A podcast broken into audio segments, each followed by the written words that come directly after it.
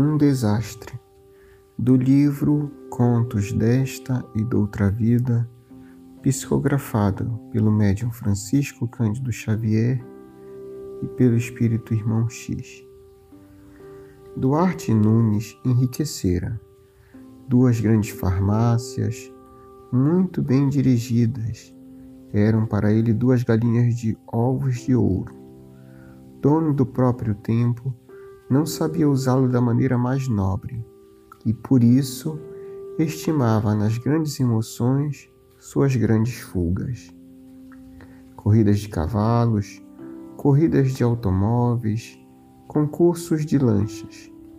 Entusiasta de todos os esportes, gastador renitente. Apesar disso, era bom esposo e bom pai.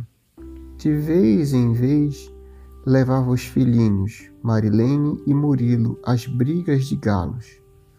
O belo casal de garotos, porém, não gostava. Marilene voltava o rosto para não ver. E Murilo, forte, petis de quatro anos, chorava desapontado.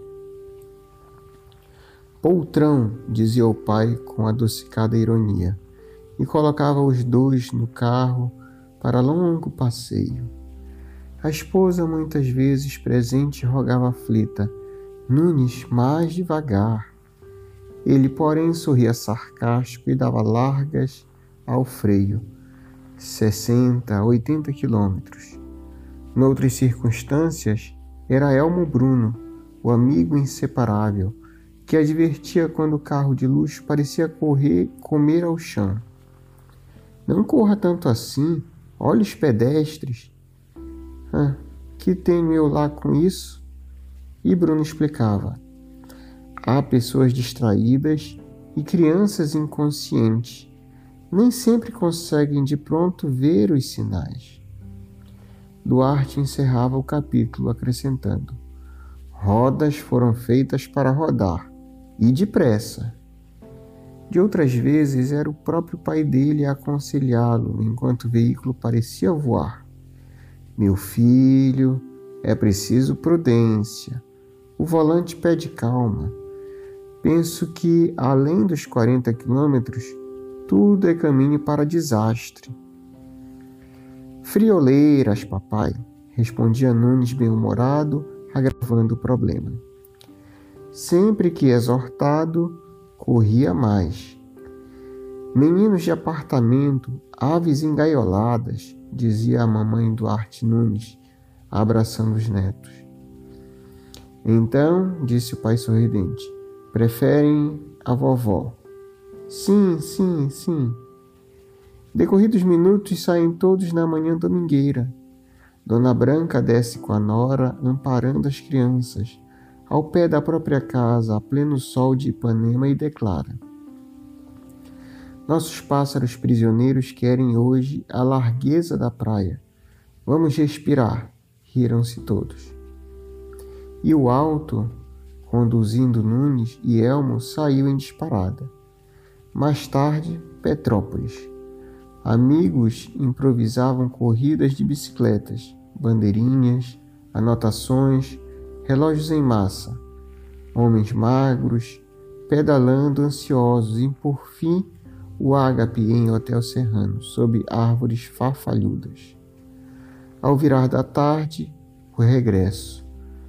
Todo o rio ainda vibra de sol. Por que não buscar primeiro a cerveja pura e gelada em Copacabana? perguntou Nunes contente.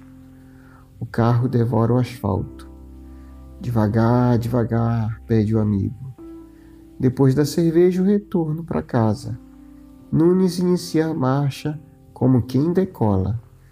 Devagar, devagar, roga o companheiro. Ele ri, desatende.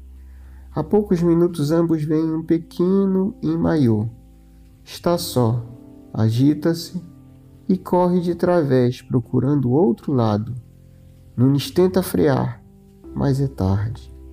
Atropela o garoto, que tomba qual pluma ao vento populares gritando, um menino estendido na rua, é um pássaro que agoniza. Sangue, muito sangue. Nunes aflige-se. Elmo volta e vê. Ergue a criança espantado e caminha no rumo dele. Seja quem for, grita Nunes, leve até a nossa farmácia. Toda a despesa é gratuita. Todavia, o amigo boquiaberto apresenta-lhe o menino morto e exclama: Nunes, este é o menino.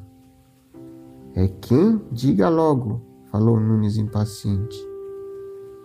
Mas não precisou de maiores minúcias, porque Bruno, traumatizado, disse-lhe apenas: É o seu filho.